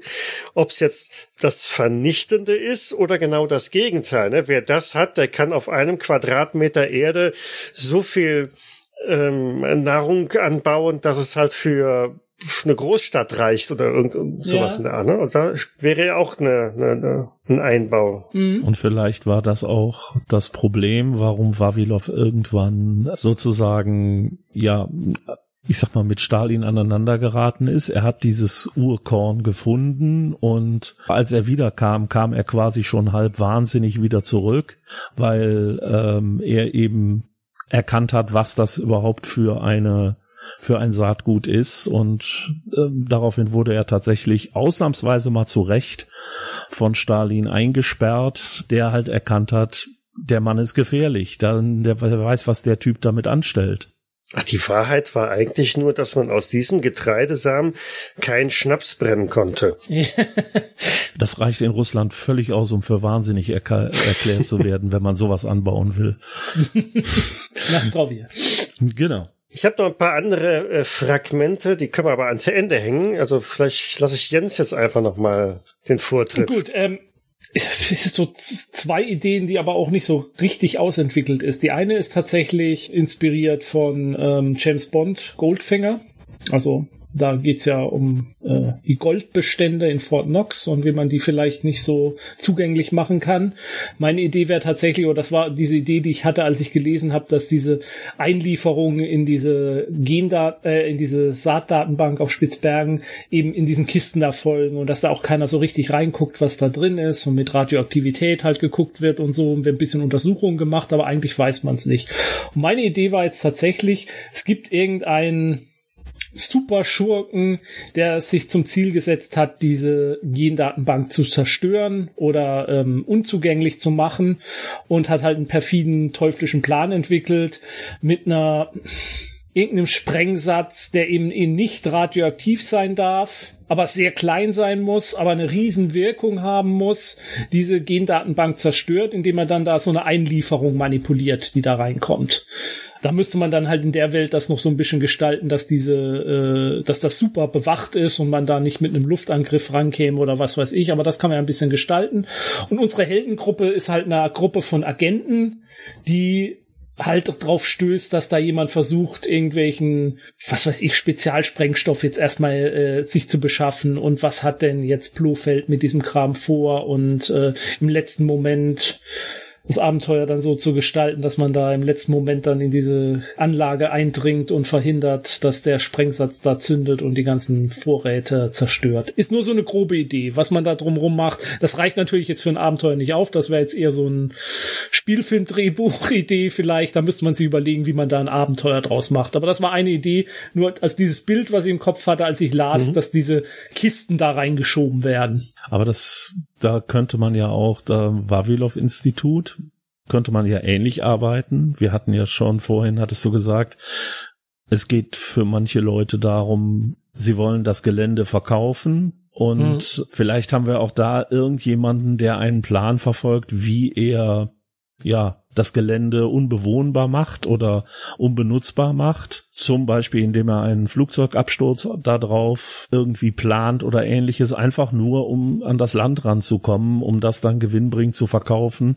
Scheißwort auf die äh, Samendatenbank. Ja. ja, oder genau andersrum. Ne? Also Jens, du hast ja vorhin gesagt, man schätzt, dass das Vavilov-Institut bzw. die eingelagerten Samen da allein einen, einen Wert von acht Milliarden Dollar haben. Ich will nicht wissen, was in Spitzbergen der, der Wert da liegt. Und das jetzt mal übertragen in einen, einen regulären Bankraub, jetzt mal blöd gesprochen, also warum das zerstören? Warum das jetzt nicht einfach übernehmen im Sinne von Erpressung oder äh, auch, auch sonst einfach nur kaufmännische Sachen? Es, es fehlt mir jetzt noch so ein bisschen der, der Zusammenhang. Wie kriegt man das hin, dass, dass die Not groß genug ist, dass dann irgendjemand anders sagen wird, äh, wir brauchen diese Datenbank aber auf jeden Fall. Wir bezahlen dafür jetzt die drei Bitcoin. Aber ähm, ansonsten jetzt, also gerade so diese, diese Moonraker-Variante äh, von wegen, er hat schon alles parat, um die Erde Erde zu verlassen. Mhm. Und möchte vielleicht ähm, dieses Saatgut auch einfach mitnehmen, mhm. um eine neue Kolonie irgendwo aufzubauen. Mhm. Und wo kommt man einfacher an ein paar Samen dran als bei Obi oder bei Spitzbergen? Ja. Ähm, vielleicht äh, so ein, ein bisschen. Eine Idee wäre natürlich, das wäre wieder komplett nach Goldfinger. Das ist ein Typ, der selber, also es ist, äh, wir, wir fangen an, wir stellen ihn vor als ähm, Oryx Samenfinger. Ja, nee, als so eine Art Bill Gates, der ganz viel ähm, ähm, ähm, investiert, der den Hunger beseitigen will, der selber eine riesen Datenbank mit, äh, also Samen äh, herstellt oder eine DNA-Bank oder so. Und, und erst kommt er als total positiv rüber und nach und nach kommt raus, ja, der will alle anderen Saatgutbanken vernichten, damit dann seine die einzige ist und dann mit tatsächlich Bill Billionen dann wert ist irgendwie. In die Richtung könnte man es auch. Aber wie gesagt, es ist sehr James Bond dann. Mhm. Ja gut, rings um die Welt überall explodieren auf einmal ja Samenlagerstätten oder so. Ja, ne? ja die, die ganzen nationalen Dinge auf einmal gehen in Flammen auf oder das Saatgut ähm, verschimmelt oder sonst irgendwas. Die Not ist ja. groß. Jetzt muss wirklich wieder auf die, die Rücklagen zurückgegriffen werden und die sind jetzt mittlerweile in privater Hand. Ja. Und da ist ein, ein Schweizer Bankier äh, jetzt ähm, geschäftstüchtig ja. geworden. Genau. Naja, und die, die zweite Idee wäre tatsächlich für ein ganz spezielles Rollenspiel, äh, und zwar Numenera was ja weit, weit, weit, weit, weit, weit, weit in der Zukunft spielt. Mhm. Äh, in der neunten Welt oder wie viel ist es? Keine Ahnung. Aber Milliarden Jahre in der Zukunft. Und meine Vorstellung ist halt da, diese Welt ist ja so eine Mischung aus Fantasy und Technologie. Und mhm. theoretisch ist alles möglich, aber auf der anderen Seite kämpft man halt mit Schwertern, weil man nicht mehr weiß, wie Schusswaffen funktionieren. Und da wäre meine Überlegung tatsächlich, wir haben eine kleine Abenteurergruppe, die kommt in ein Dorf und in dem Dorf ist hohe Not, weil ein Kind ist entführt worden. Und außerdem die Jahre, Tage vorher und Jahre vor äh, und, und Monate vorher hat irgendwie immer ständig jemand. Erst ist der Hund vom alten Joe ver verschwunden, dann hat jemand äh, in den Weinbergen äh, äh, eine Rebe rausgerissen und jetzt jetzt jetzt ist dieses arme Kind verschwunden und äh, hier der einzige, der was gesehen hab, haben will, ist die äh, äh, ist die Dorfbetrunkene, die da irgendwie sagt, da war so ein komischer silberner Ball. Und dann fängt unsere Abenteuergruppe halt an, da zu untersuchen, findet irgendwelche komischen Spuren, die die in die Berge hochführen. Und äh, ja, die Auflösung wäre dann tatsächlich, man entdeckt da die Überreste einer Gendatenbank irgendeiner Zivilisation. Und die ist halt so programmiert, dass sie alle paar tausend Jahre ihren Bestand erneuert. Und die läuft voll automatisch und da laufen dann halt irgendwelche Roboter rum oder Cyber-Druiden oder wie auch immer man die da in der Welt nennt. Und die fangen jetzt an, wieder neu einzusammeln und terrorisieren quasi dieses Dorf, aber folgen halt einfach nur ihrer Programmierung. Da steht kein böser Wille dahinter, sondern die folgen einfach nur ihrer Programmierung. Oder eine Fehlfunktion nach diesen Millionen Jahren, dass ja. jetzt auf einmal wieder auf Los zurück sind auf genau. dem, im Sammelmodus. Ja. Genau, genau. Fangen wieder an zu sammeln und das stelle ich mir in, ich habe ein bisschen Numenera gespielt, habe es auch geleitet und das stelle ich mir so als kleines Abenteuer mal so zwischendurch für eine Gruppe ganz gut vor. Das ist keine Kampagne, das ist ein einzelner mhm wie nennt man das bei dir und die ähm, Challenge oder Event oder keine ist auch egal, aber so, so, so zum Momentaufnahme ein kleines Abenteuer, das ist ein One-Shot. Mehr mhm. ist das nicht. Ich habe noch ähm, so vor Augen, also wir haben jetzt die ganze Zeit darüber gesprochen, es gibt diese Lagerstätten schon. Sie sind vielleicht in Vergessenheit geraten oder tauchen plötzlich wieder auf. Aber ich würde sogar noch einen Schritt davor gehen. Eine, ja, die, die, die Vasilov-Variante im, im Fantasy-Umfeld. Da habe ich so das Bild vor Augen eines kleinen Hutzelmännchens, das mit einem Wanderstock und einem Rucksack durch die, die Landschaften zieht und irgendwelche geheimnisvollen Pflanzen anfängt zu sammeln oder auf der Suche danach ist. Es kann also auch schon ein Auftrag sein, einfach nur an die, die äh, Spieler eine bestimmte Pflanze oder Pflanzenart erstmal überhaupt zu finden, zu suchen, zu holen.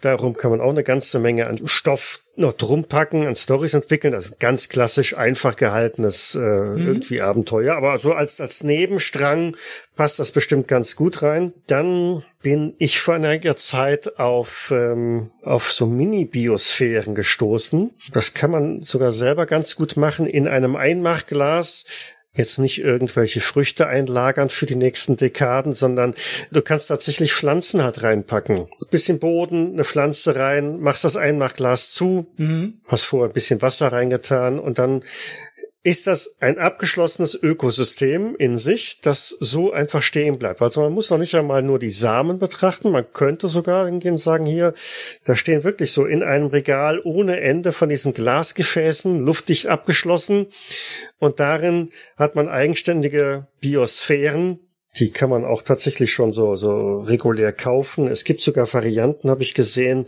Da ist in so einer Glaskugel, die ist tatsächlich auch komplett abgeschlossen. Die kannst du auch gar nicht mehr aufmachen, ohne sie zu zerstören. Da ist dann eine Wasserlandschaft drin, inklusive drei oder vier Mini-Fische oder Krebse. Okay. Ähm, das ist so dimensioniert, dass es halt autark läuft. Ne? Also die, die überleben auch eine Weile. Der Nachteil ist halt nur bei den tierischen Sachen, äh, klar, die, irgendwann sterben die und dann, dann war es das mit dem Leben da drin. Aber ansonsten ist das so ausgewogen, dass halt die Pflanzen die Fische äh, ernähren und so weiter und äh, eigentlich auch eine, eine, eine witzige Idee für, für ein Abenteuer oder so ein, so, ein, so ein Element, das man halt mit reinpacken kann. Hier stehen halt genau diese Biosphären, mhm. die sind, die, die kannst du mit zwei Händen, mit einer Hand gut transportieren und guck mal, das sieht aus wie ein Wald da in diesem äh, Glasgefäß drin. Ne? Und da sind kleine Männchen drin. ja, die Urzeitkrebse, ne? Genau. O oder ein bisschen größer gestaltet, dass man auf was stößt, wo halt, was weiß ich, so kleine Dörf, äh, also so begehbare sogar vielleicht, wo eins nach dem anderen und da, da ist ein Wüstenbiom und daneben ist ein äh, Schneebiom und was weiß ich und dann, mhm. dann kann man da so von einem zum anderen wandern. Etwas, was mir da bei so einem Sammlern noch einfällt, ich habe vor kurzem die Serie The Outpost gesehen. Mhm. Und einer der Charaktere ist ein Bierbrauer. Jedenfalls ist das am Anfang der Serie, wird aber mit der Zeit immer mehr zu so einer Mischung aus Alchemist und Magier. Und der hat eben auch eine sehr umfangreiche Sammlung von Kräutern und Wurzeln und Pflanzen. Das heißt, wenn man das mal ein bisschen weiterfasst, das Thema, dann kann ich eben auch sowas damit einbauen, dass ich eben zum Beispiel um bestimmte Heiltränke oder andere äh, Zaubertinkturen oder so zu schaffen, dass ich dafür eben auch dann nicht äh, Samengut vielleicht sammle, aber tatsächlich irgendwelche getrockneten Pflanzen oder ähnliches. Mhm geht ja auch noch so ein bisschen in diese Richtung. Und da gibt es vielleicht auch dann diese geheimnisvolle, unglaubliche Sammlung am Hof des Königs Schladderadatz und äh, dann werde ich losgeschickt, um von da das unglaubliche Blabla-Kraut zu holen oder ähnliches.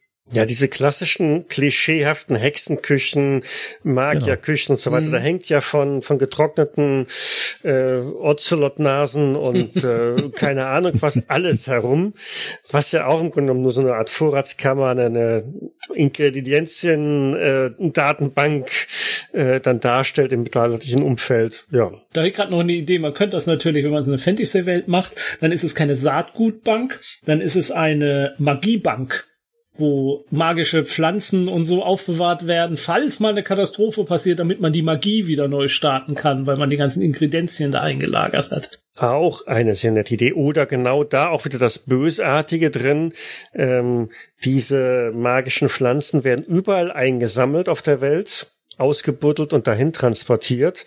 Dann ähm, hat man an einer Stelle die gesamte Magie quasi konsolidiert Nirgendwo anders mehr gibt's im Land diese magischen Pflanzen, magischen Fähigkeiten und dann kommt halt der Oberbösewicht, der das zusammengesammelt hat und kann als der Schurkenhexer die, die Weltherrschaft dann an sich erringen.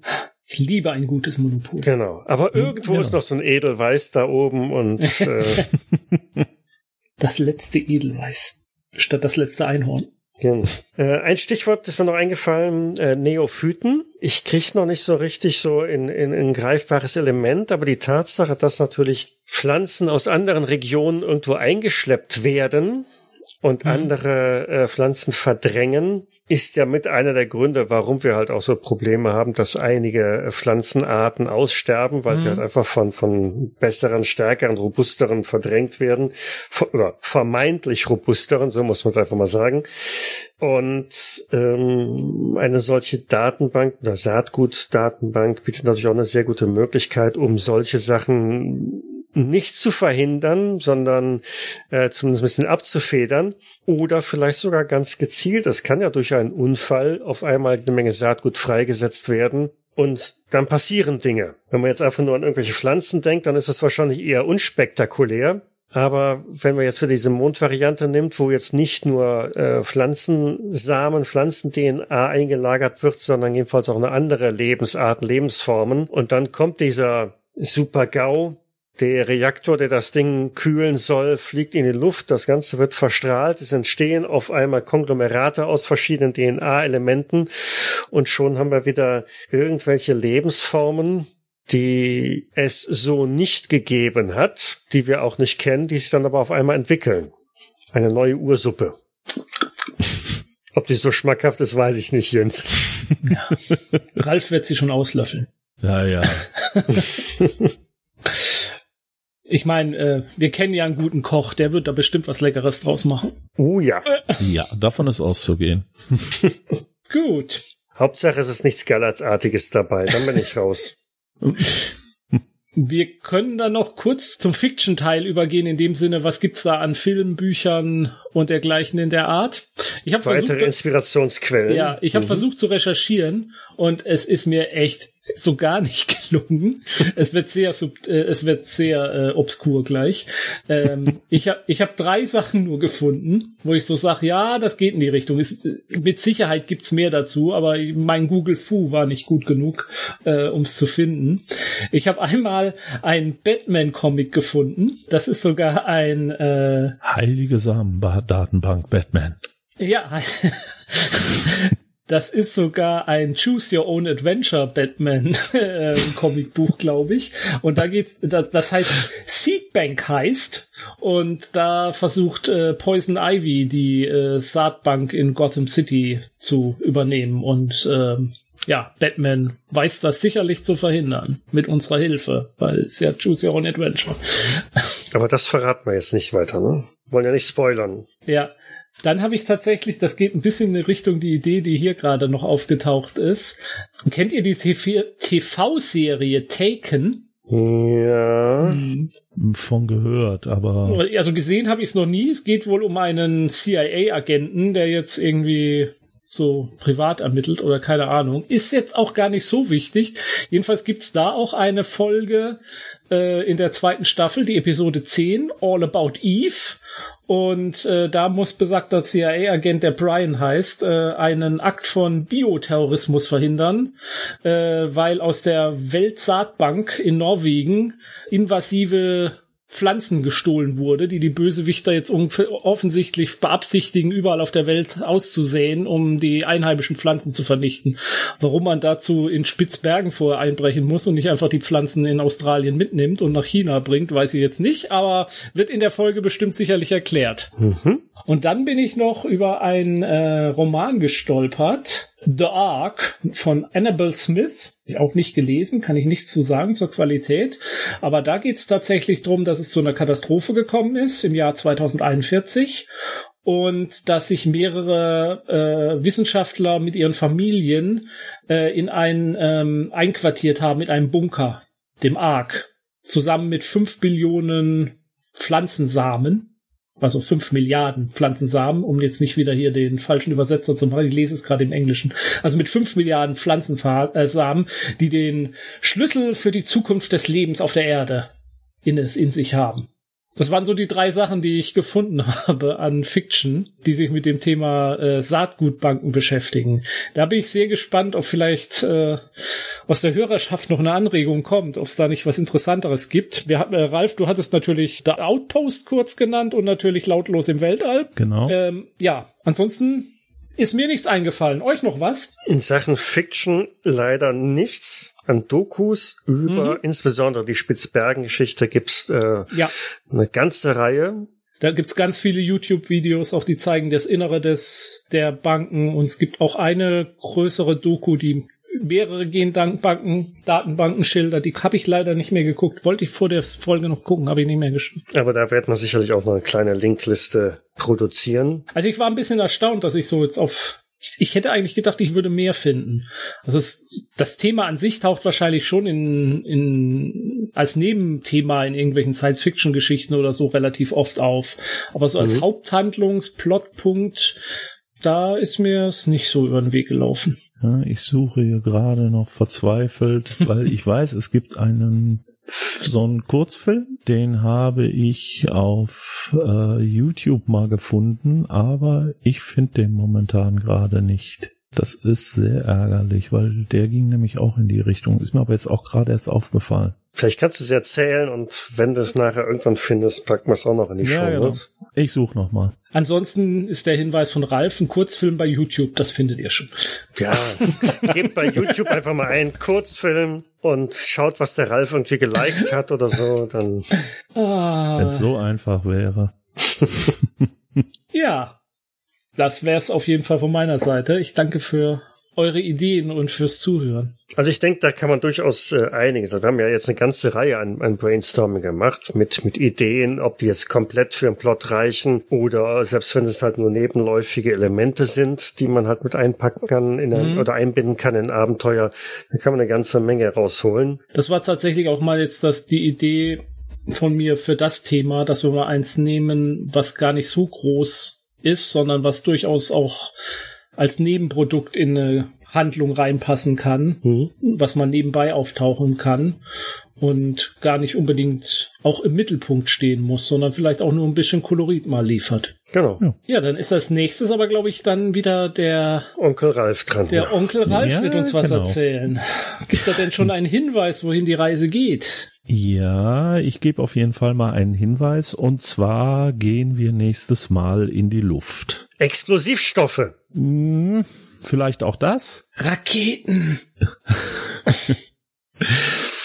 Nein, zu viel möchte ich ja auch nicht verraten, aber Rocketman. Flugsaurier. Jetzt weiß ich's wieder. Flugsaurier. Sein mhm. Thema Flugsaurier. Er redet ja, ja eigentlich genau. von nichts anderem. Genau. Stand ja, stand ja so auf der Liste.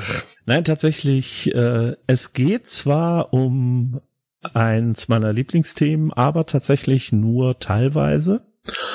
Und ähm, ja, wir werden uns auf jeden Fall mit etwas außergewöhnlichen Luftfahrzeugen beschäftigen. So viel kann ich, glaube ich, verraten. Okay. Robby, Tobby und das Flievertüt. Ja, genau. Jetzt hast du es verraten und oh, wir müssen uns ein neues Thema suchen. Tut mir leid, Ralf. Das können wir ja rausschneiden. Ich werde es mit Piepsen überlagen. Piep, Piep und Piep. Na gut. Ja, und dann sind wir beim nächsten Mal auch schon zweimal komplett rund, ne? Zweimal um die Welt. Genau. Und da kann man vielleicht so ein bisschen schon mal vorankündigen, vorteasern. Wir überlegen, weil jeder von uns hat jetzt so viel erzählt, das ist irgendwie, ist nix. Mag ja keiner, wenn wir dauernd was erzählen. Vielleicht werden wir mal einen Ausblick starten und versuchen, mal einen Gast dazu zu nehmen. Mal sehen, ob das was wird. Hm, warum gespannt. nicht? Warum nicht? Mal sehen, wer uns aushält. Ja. Oder wen wir aushalten. Genau. Wäre ja auch oh, schön, ja. wenn es mal was anderes als drei alte Männer hier sind. Genau. zwei, zwei alte Männer und ein noch älterer Mann. Du meinst vier alte Männer. Hören wir lieber jetzt an der Stelle auf, bevor wir uns noch zerstritten haben. ich wünsche euch was. Jo. Wir wünschen dir auch was oder ich wünsche euch was. So, und dann bis zum nächsten Mal. Ne? Jo, genau. Tschüss. Bis dann. Tschüss. Ciao.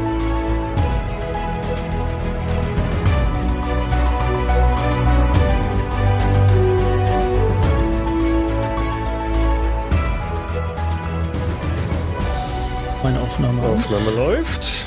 Guter Punkt. Aufnahme läuft. Jens, alles klar? Achso, muss ich erzählen oder was? Nee, ich, ich wollte nur wissen, ob du. ich wartete hier auf so ein Jahr, läuft jetzt auch bei mir oder so. Achso, das war, ich dachte, ich hätte ich gesagt gehabt. Meine Aufnahme läuft, ja. Okay, ja, ich werde es auch spannend ja merken.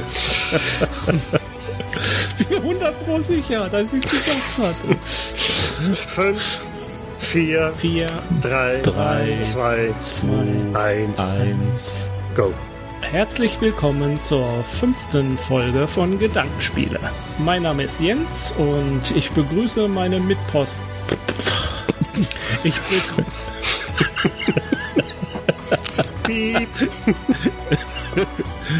Outtakes. Möchtest du das Screenshot machen? So.